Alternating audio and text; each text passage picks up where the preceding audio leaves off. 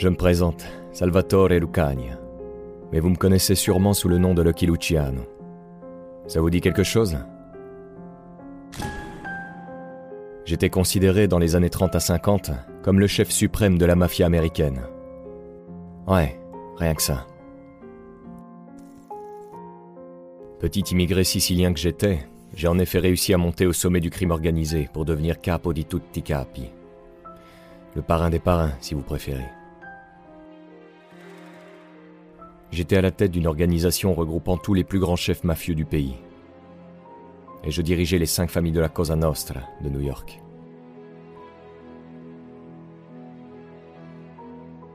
Certains m'ont alors décrit comme l'un des hommes les plus puissants d'Amérique.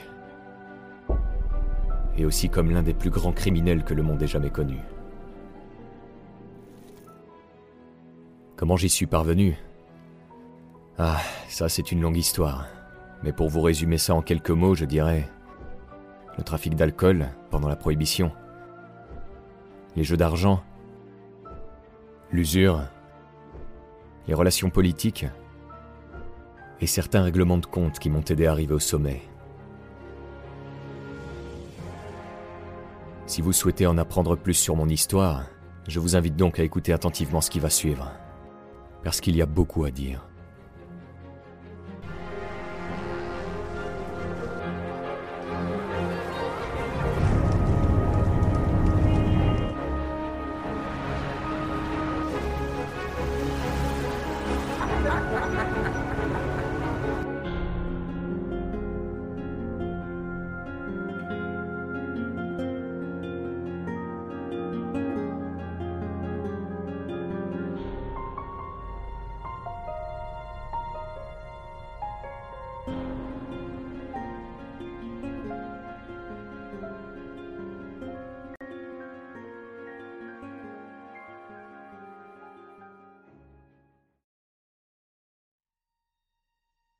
C'est à l'Er Carafriddi, une petite commune de la région Sicile, que je suis né le 24 novembre 1897.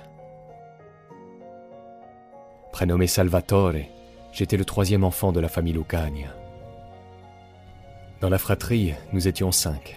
Il y avait mon grand frère Giuseppe, Francesca, ma grande sœur, Salvatore, moi-même donc, et puis les deux petits derniers, Bartolo et Concetta. Des cinq, j'étais le préféré de ma mère, Rosalie Caporelli Lucania, Caporelli étant son nom de jeune fille. Elle était mariée à Antonio Lucania, mon père.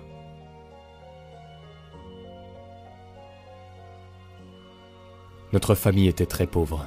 Je me souviens que mon vieux était sans le sou et que ma mère comptait notre argent à chaque fin de mois, avec comme espoir de fuir cette situation miséreuse. Mes parents ambitionnaient alors d'immigrer aux États-Unis. Surtout mon père, qui pendant toute mon enfance ne parlait que d'une chose. Partir en Amérique. Ce que nous avons fini par faire au mois d'avril 1906. À bord d'un vieux bateau, nous avons traversé l'Atlantique pour nous rendre dans un monde diamétralement opposé à celui de la Sicile. Nous ne le savions pas encore, mais nous quittions à ce moment-là l'univers paisible et familier de l'El Carafriddi pour un monde agité où les gens semblaient particulièrement étranges et terrifiants. Notre destination? La ville de New York. Mon père avait trouvé un petit appartement sombre et miséreux dans le quartier du Lower East Side, à Manhattan. Pour ma famille et moi, c'était donc l'endroit où nous allions vivre pour les prochaines années. Dans ce quartier, il y avait de tout des Siciliens, des Napolitains, des Calabrais, des Irlandais, ainsi que des membres de la communauté juive. Nous étions tous mélangés et nous vivions dans la misère la plus totale. Là-bas, rien n'a changé pour moi. En réalité, j'avais uniquement échangé la pauvreté de l'Air Carafriddi pour celle de New York.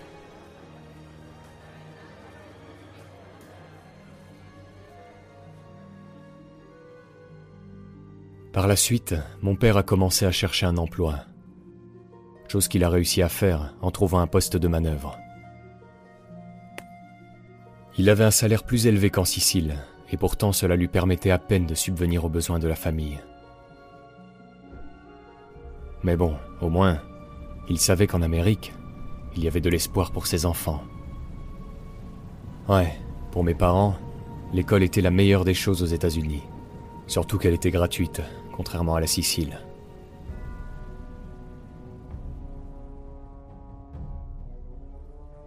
Pour un gosse comme moi, qui ne comprenait pas un traître mot d'anglais, aller à l'école n'était pas facile. Les premières années scolaires ont sans doute été le moment de ma vie où j'en ai le plus bavé. J'avais 9 ans et j'étais le plus âgé de ma classe. Les autres gosses ressemblaient à des bébés, et lorsqu'ils me parlaient, je ne comprenais pas un foutu mot de ce qu'ils me racontaient. D'ailleurs, c'est peut-être pour ça que j'ai voulu quitter l'école pour la rue. Parce que oui, au moins dans la rue, les gens me comprenaient. Là-bas, les gens parlaient le dialecte sicilien, ce qui était plus facile pour moi.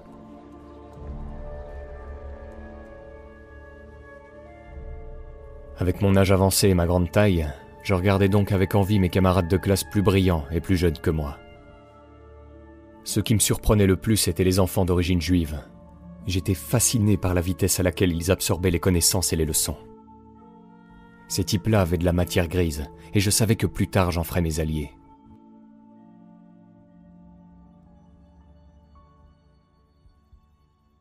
Par la suite, je me suis mis à faire l'école buissonnière.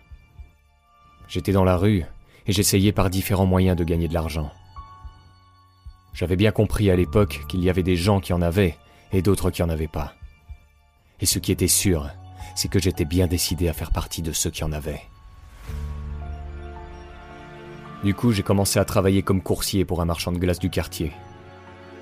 Puis j'ai découvert qu'il y avait des moyens plus faciles pour s'enrichir, et j'ai alors commencé à voler tout ce qui me tombait sous la main. À côté de ça, j'ai également proposé mes services de protection aux enfants juifs harcelés à la sortie des cours par les Italiens et les Irlandais, plus âgés qu'eux. Le 25 juin 1911, à force de sécher les cours, j'ai été envoyé dans une école spéciale pour enfants déscolarisés, à Brooklyn. J'y ai passé quatre mois. En sortant de là, j'avais compris que l'école était définitivement finie pour moi. Mon père m'a alors lancé un ultimatum. Retourner en cours ou trouver du boulot. J'ai choisi la deuxième option. Seulement, les seuls emplois disponibles à l'époque étaient des postes de livreur, et ils étaient rares.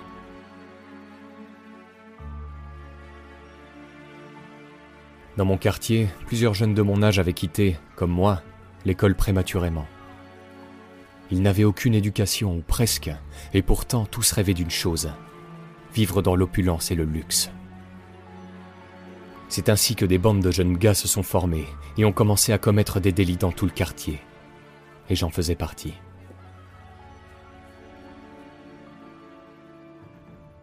Dès lors, nous dévalisions les boutiques, nous arrachions les sacs à main des vieilles dames et d'autres choses comme ça. Mais nous n'étions pas les seuls truands du coin. Il y avait aussi les vrais professionnels, ceux qu'on appelait les donnes, des types qui étaient venus comme nous d'Italie et qui s'étaient enrichis grâce aux raquettes. À ce moment-là, j'étais mal vu par mon père, notamment à cause du séjour en école de redressement. Les quatre mois passés là-bas m'avaient toutefois taillé une certaine réputation dans la rue. Les autres gars du milieu me respectaient davantage, ce qui m'a permis par la suite de devenir le chef d'une bande.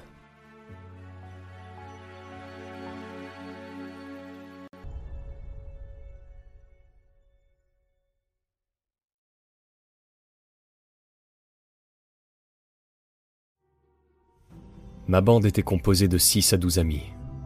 Tous étaient siciliens. Ensemble, on terrorisait le quartier en pillant les magasins et en volant les passants une fois la nuit tombée. Des gangs comme le nôtre, il y en avait des dizaines dans le Lower East Side. À cette période, les bandes de jeunes délinquants ne manquaient pas. C'est alors qu'on s'aperçut d'une chose le quartier devenait trop petit pour nos activités.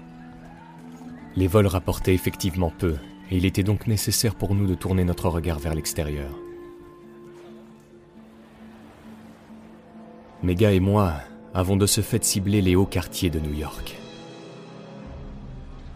Là-bas, les richesses étaient illimitées. De là, nous avons pu conclure de nouvelles alliances et nous faire de nouveaux amis. C'est d'ailleurs comme ça que j'ai pu rencontrer Francesco Castiglia, plus connu sous le nom de Frank Costello, le chef du gang de la 104e rue à l'époque. Castiglia était italien comme moi. C'était un gars intelligent, lucide, impitoyable et déterminé. Il aspirait aux mêmes objectifs que moi, à savoir monter au sommet de l'échelle sociale. Très vite, on s'est donc lié d'amitié. Une amitié qui allait durer jusqu'à nos derniers jours. À 15-16 ans, le crime est par conséquent devenu mon métier. À côté de cela, j'ai tout de même continué les boulots de coursier pour gagner quelques dollars supplémentaires. Car oui, les délits que je commettais avec ma bande ne m'en rapportaient pas encore assez.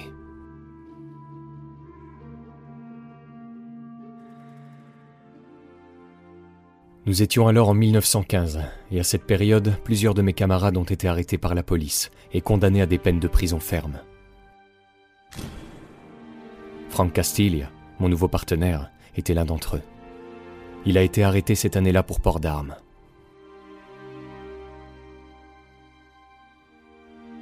De mon côté, j'avais eu pas mal de chance. Les autorités commençaient à s'intéresser à mon sujet, mais j'évitais pour le moment la justice. Je dis ça parce qu'on m'a arrêté plus tard pour trafic de drogue. En effet, dans mon boulot de coursier, dans lequel je transportais des chapeaux, j'avais pris l'habitude de cacher de la drogue dans les articles que je livrais.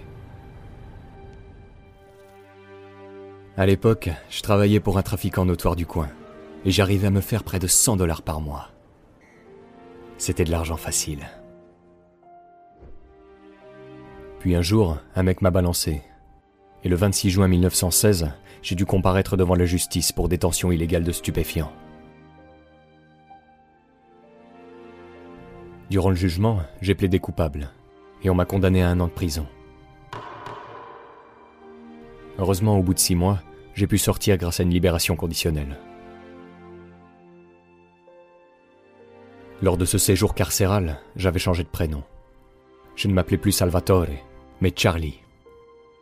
Pourquoi? En fait, certains détenus avaient pris l'habitude de me surnommer Sally en prison, et je n'aimais pas ça. Sally faisait trop nom de fille, du coup, j'ai choisi quelque chose de plus viril, et Charlie sonnait bien.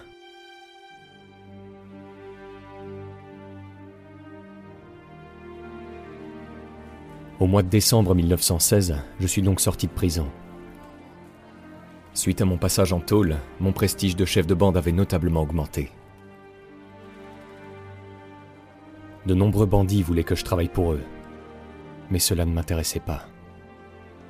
Obéir aux ordres d'un supérieur, ce n'était pas fait pour moi. Je devais être le chef et rien d'autre.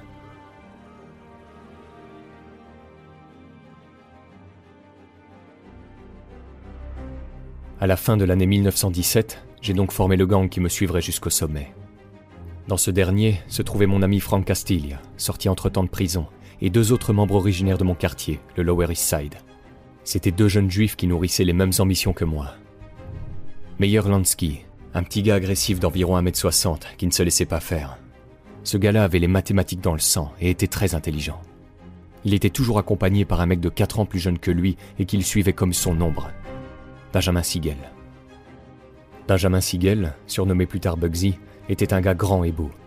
Il n'était pas aussi intelligent que Lansky, mais il savait utiliser son charme pour influencer ses victimes, comme ses amis d'ailleurs. Siegel avait la réputation d'un dur à cuire, il était le premier à donner un coup de poing dans une bagarre et ne sortait jamais sans son calibre.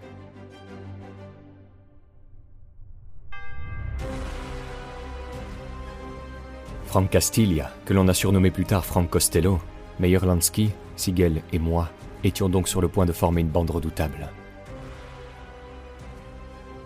Ce qui faisait notre force était notre complémentarité.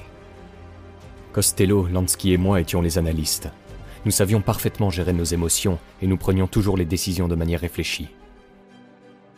Quant à Sigel, c'était tout l'inverse. Le genre de type complètement téméraire et toujours dans le feu de l'action. Ainsi, avec mes nouveaux associés, les affaires marchaient beaucoup mieux. Le nombre de vols, de cambriolages et de braquages a considérablement augmenté, et les bénéfices ont commencé à s'accumuler. Je me souviens qu'il y avait parfois tellement de fric qui rentrait dans les caisses qu'on avait du mal à le compter. Même Lansky, le génie en calcul, perdait parfois les pédales, pour vous dire.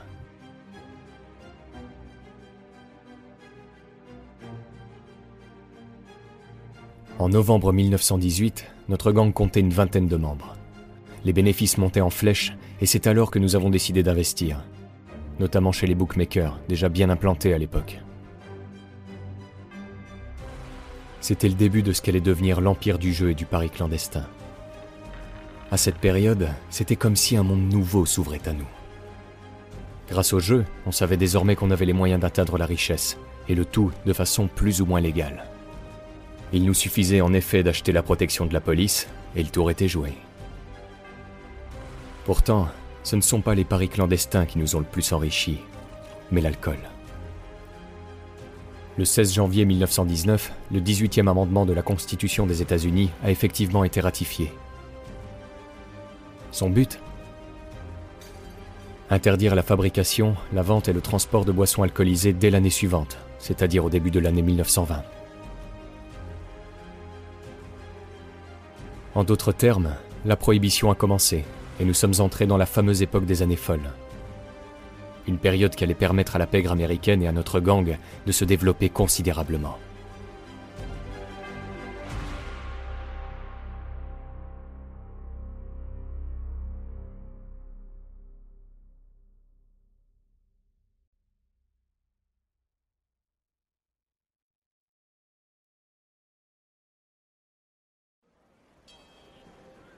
Vers la fin de l'année 1920, Mega et moi vont fêter le retour d'un ami qui faisait particulièrement parler de lui à Chicago.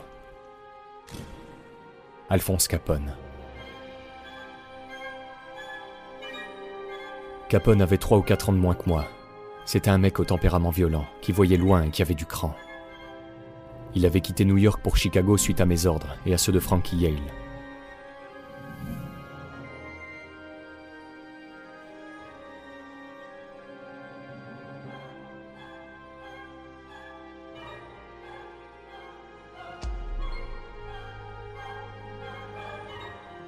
À l'époque, Capone avait en effet déjà deux meurtres à son actif. La justice voulait alors sa peau, ce qui nous avait convaincus de l'envoyer chez notre ami Johnny Torrio, qui opérait à Chicago. Un an s'était donc écoulé depuis son départ, et voilà que nous le revoyions à New York pour une courte visite. Il était habillé d'un costume fait sur mesure, portait des bagues en diamant et avait un gros cigare à la bouche. Le type respirait la puissance.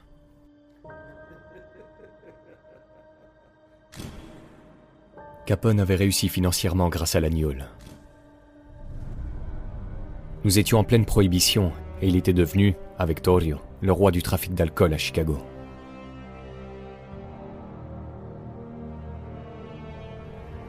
En voyant sa réussite, j'ai immédiatement eu pour idée de faire de même.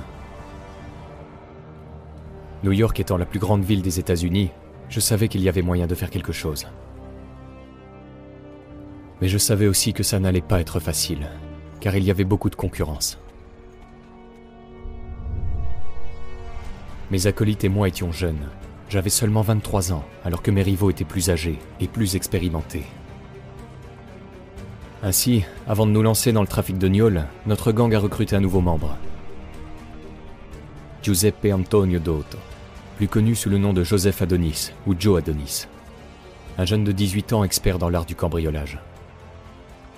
Il me faisait toujours marrer car il n'arrêtait pas de se regarder dans la glace et de se coiffer.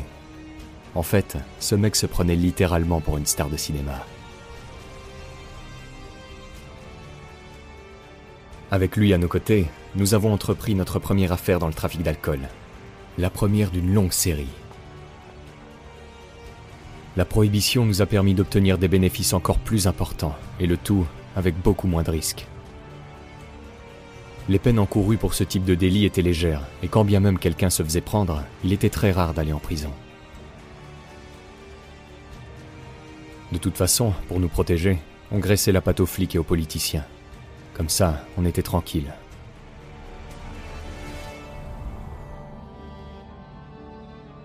Le spécialiste dans ce domaine, c'était Frank Costello. Costello avait à peine deux ans de plus que moi, mais il avait déjà l'aisance et la classe d'un type deux fois plus âgé. Il était spécialisé dans le trafic d'influence et dans la corruption de fonctionnaires. Grâce à lui, nous avons pu développer notre activité en toute tranquillité. La police fermait les yeux sur notre activité de contrebande d'alcool et nous étions ainsi protégés.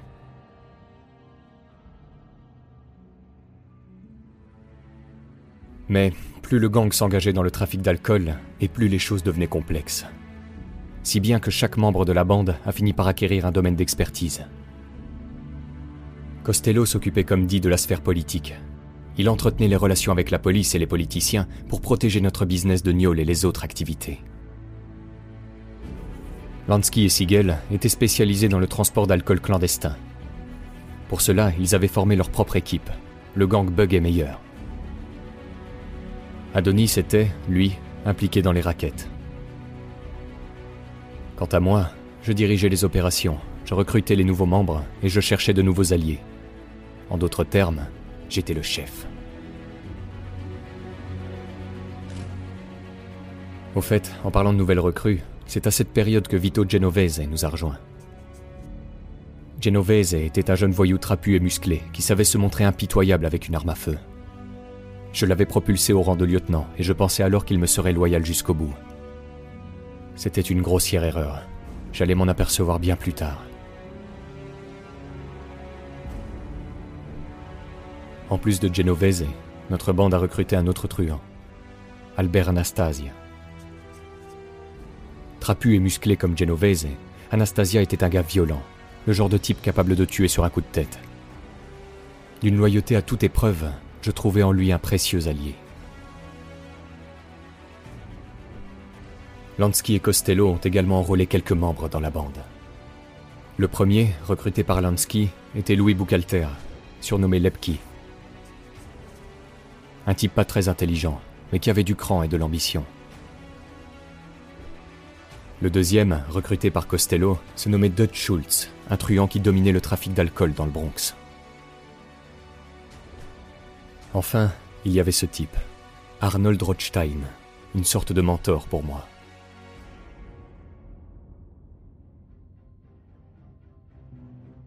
Sa passion, c'était le jeu, et je le secondais régulièrement lors de ses parties de poker.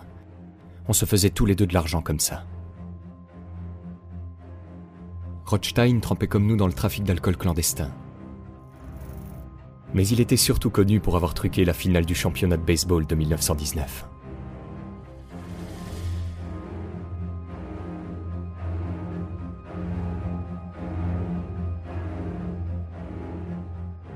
Grâce à lui, j'ai vraiment appris ce qu'était l'élégance.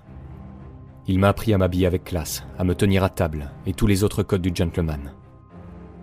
Je veux dire que c'était le meilleur professeur des bonnes manières qu'un type comme moi pouvait avoir.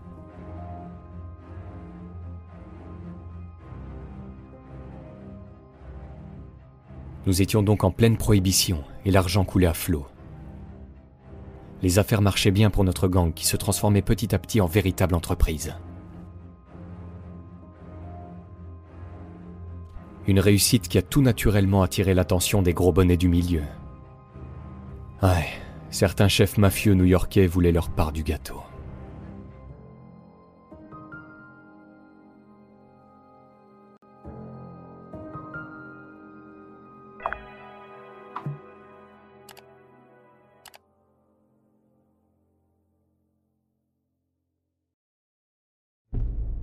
Nous étions en 1923. J'avais 26 ans et j'étais déjà à la tête d'une importante entreprise clandestine. À l'image d'Al Capone, j'avais réussi à m'enrichir grâce au trafic d'alcool. D'ailleurs, ma réussite était telle que des concurrents directs ont commencé à m'envoyer des propositions d'alliance. C'étaient les chefs de la mafia italienne de New York. Des gars plus âgés que nous, qui n'étaient venus aux États-Unis qu'à l'âge adulte. Ils avaient grandi dans les traditions de la mafia sicilienne et ne s'étaient jamais affranchis de ces dernières. Rares étaient les personnes du milieu qui les connaissaient. Ils préféraient généralement rester entre eux, dans la familiarité et la sécurité de leur ghetto italien. Avec leurs vêtements sombres et démodés, leurs gros ventres, leurs grosses cuisses et leurs moustaches à la gauloise, on avait l'impression qu'il sortait tout droit d'une bande dessinée. Parmi eux, il y avait Giuseppe Masseria, dit Joe the Boss, et Salvatore Maranzano. C'étaient des vieux dons qui gagnaient leur pain grâce au monopole qu'ils exerçaient sur le marché d'articles de la communauté italienne, comme les artichauts, l'huile d'olive ou le fromage. Ils contrôlaient également toutes les formes de jeux et de paris situés dans le ghetto italien. Mais au bout d'un moment, ils ont commencé à sortir de leur ghetto et à s'intéresser au marché d'alcool clandestin. Pour accaparer un marché, les vieux dons essayaient généralement d'éliminer leurs concurrents directs en les annexant. Et c'est comme ça que j'ai reçu quelque temps plus tard une première proposition venant de Salvatore Maranzano. Maranzano n'était pas n'importe qui. À l'époque, c'était le mieux placé pour devenir le chef suprême de la mafia américaine.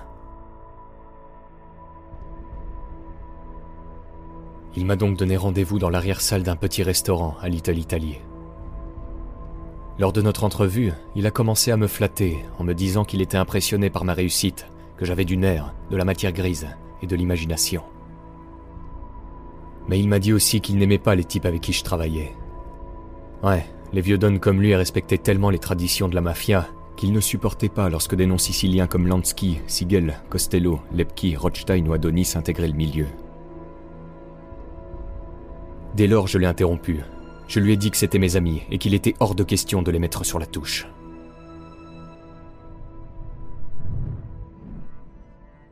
Maranzano a alors fait marche arrière, puis a communiqué son offre. Il voulait sans surprise que j'intègre son organisation en me donnant, d'après lui, un poste important. Il m'a ensuite demandé d'y réfléchir, puis on s'est séparés.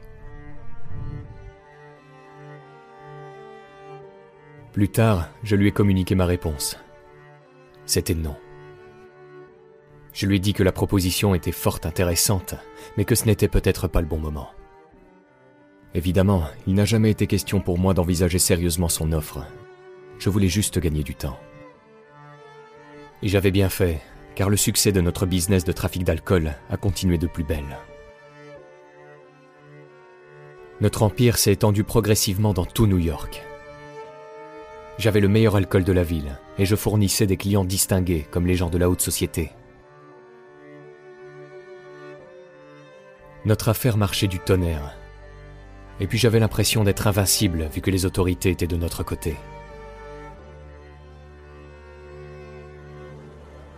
Pourtant, par la suite, Maranzano est revenu à la charge. J'assistais tranquillement à un combat de boxe quand il est venu me parler.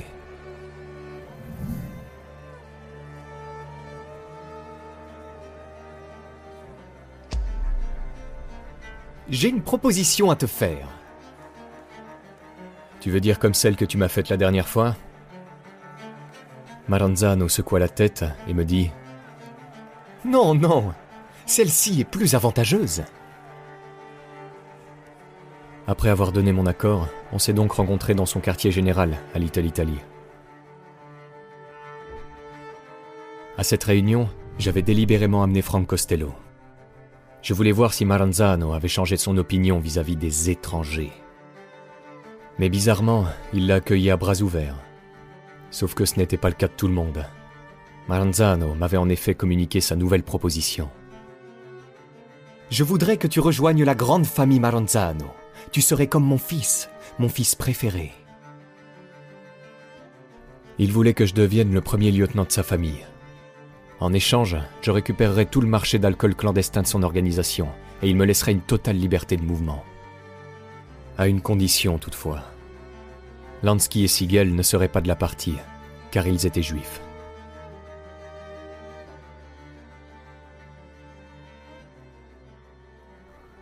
Suite à cet entretien, je ne lui ai pas donné de réponse immédiate. Personnellement, je savais que je devais refuser sa proposition mais je voulais tout de même demander l'avis de mes associés. Je les ai ainsi tous convoqués. Il y avait Costello, Lansky, Siegel, Adonis et Genovese.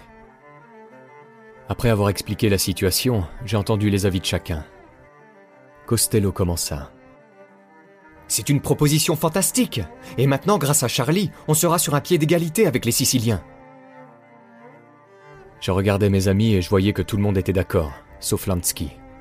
Je lui ai alors dit Et toi, qu'est-ce que t'en penses, mon petit meilleur? Il y a de la merde au bout du bâton. Là, tout le monde a commencé à brailler en même temps. Costello était en colère et s'en est pris à Lansky. Même avec cette machine à calculer qui te sert de tête, tu pourras pas compter le fric qu'on va se faire avec cette combine. C'est à ce moment que je suis intervenu. Mais qu'est-ce que vous avez, les gars? Vous ne voyez pas que ça ne pourrait pas durer plus de 48 heures Il n'y a pas besoin d'avoir une grosse cervelle, ou une machine à calculer, ou quoi que ce soit, pour savoir que dès qu'on se mettrait avec Maranzano, ce gros porc nous ferait buter. Tout à coup, il y a eu un blanc. Un silence rompu par Genovese, Charlie doit avoir raison. Malanzano peut pas se permettre de laisser un type avec un cerveau comme celui de Charlie se balader en liberté. Finalement, tous se sont mis de mon côté. Et c'est là que je leur ai dit. Dans ce cas, avons-nous peur de ce type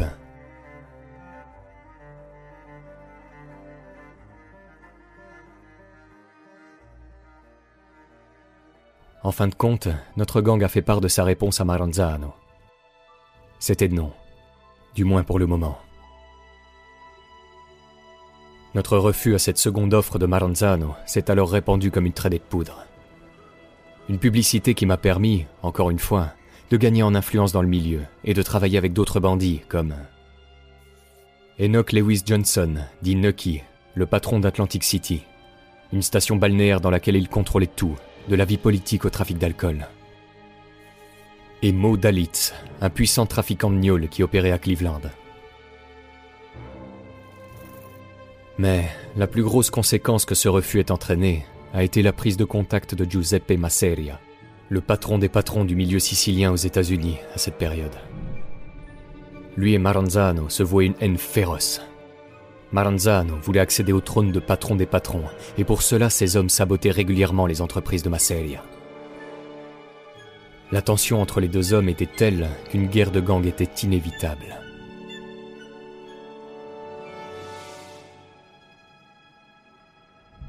J'ai donc rencontré par surprise Masseria dans un club en soirée. Il était accompagné par plusieurs de ses lieutenants et un groupe de jolies filles. Quand il m'a vu, il m'a interpellé en sicilien et on a ainsi commencé à discuter. Masseria voulait qu'on se rencontre le lendemain pour discuter business ce qu'on a fini par faire. La réunion a eu lieu dans un restaurant modeste, situé juste à côté du club de Maranzano. J'avais l'impression de revivre la même situation qu'avec Maranzano deux mois plus tôt, à une exception près. Masseria n'avait pas la culture et l'éducation de son rival. Il était petit, gros et parlait de façon vulgaire. En fait, il me faisait penser à un gros porc. En discutant avec lui, je le voyais systématiquement regarder avec haine en direction du camp ennemi.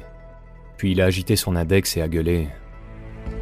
Écoute-moi, toi. Un de ces jours, peut-être demain, il va y avoir une guerre.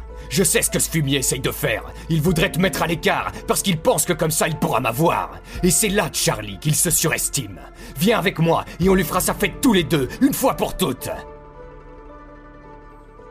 Masseria voulait que je devienne son bras droit.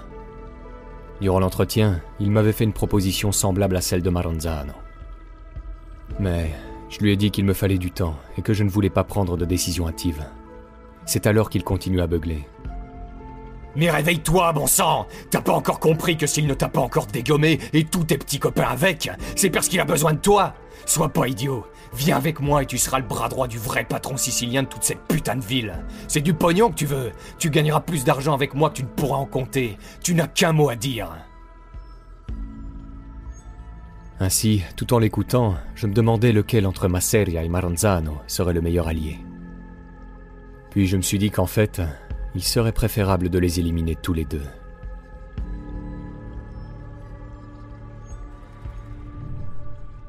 Auparavant, mes amis et moi avions déjà été d'accord pour tuer Maranzano. Et je savais de toute façon qu'un jour ou l'autre, un des deux me ferait buter.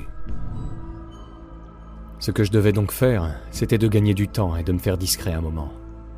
De la sorte, je pourrais discuter avec mes camarades et voir ce qui serait possible de faire. Mais au final, je me suis rangé du côté de Masseria quelque temps plus tard. Ce gars-là avait beau me dégoûter, il avait une organisation qui était plus puissante que celle de Maranzano. J'ai par conséquent décidé de conclure un marché avec lui. Pour cela, il fallait toutefois que je me débrouille pour que ce soit lui qui fasse de nouveau le premier pas, afin d'avoir un léger avantage lorsque nous commencerions à discuter.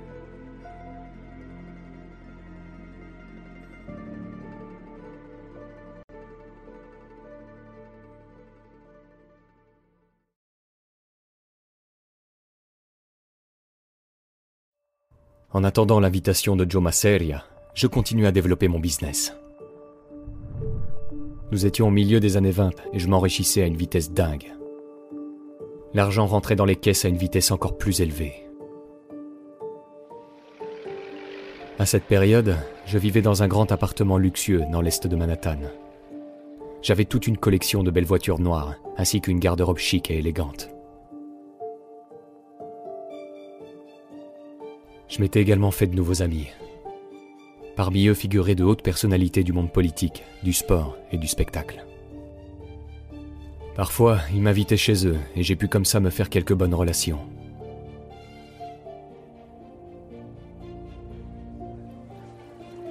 Vers 1925, l'Agnole nous rapportait, à elle seule, près de 12 millions de dollars par an. Mais il n'y avait pas que le trafic d'alcool qui nous rapportait beaucoup le monde du jeu était également très lucratif. Avec mes associés, on possédait des centaines de petites officines de paris clandestins dans tout New York. En plus des nombreux casinos, salons de jeux et machines à sous. Certes, on ne payait pas d'impôts, mais nos charges étaient tout de même importantes. Il fallait payer nos salariés, ce qui représentait environ un million de dollars de dépenses par an. Graisser la pâte aux flics et aux politiciens, 5 millions de dollars au total, et régler les autres charges. Au final, il nous restait en tout et pour tout 4 millions de dollars de bénéfices chaque année. Une somme phénoménale, mais qui n'était rien comparé à ce que nous allions empocher quelques années plus tard.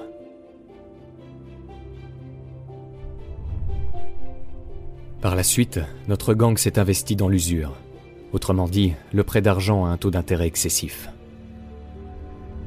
Mon ami Lepki avait à l'époque besoin d'aide dans son domaine d'activité, le prêt-à-porter. Je l'ai donc aidé avec un autre gars, Tommy Lucchese, un de mes amis d'enfance. Ensemble, on a avancé de l'argent à un bon nombre de maisons de confection. Comme les banques étaient assez réticentes à leur prêter des fonds, notamment durant la crise économique qui allait suivre, on s'est pointé et on a joué les rôles d'usurier. Notre rôle consistait à prêter de l'argent aux fabricants de vêtements à des taux d'intérêt pharaoniques, qui pouvaient grimper jusqu'à 1000% sur du court terme. Notre organisation a ainsi financé près d'une cinquantaine de boîtes dans l'industrie du prêt-à-porter. Merde, dans les années 20, il n'y avait pas une seule gonzesse aux États-Unis qui ne portait pas un dessous fabriqué et vendu grâce à moi.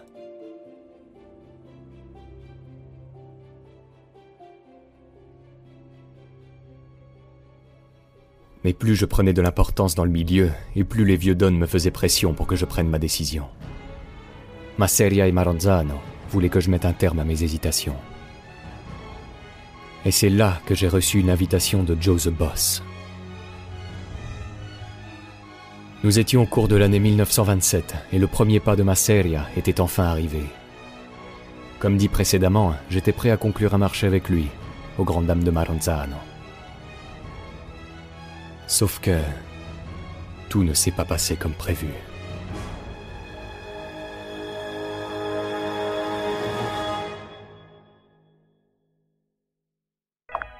Dans le prochain épisode, je vous raconterai comment j'ai fait pour grimper au sommet de la pègre. Pour ne pas le manquer, suivez la chaîne Profession Gangster. À bientôt.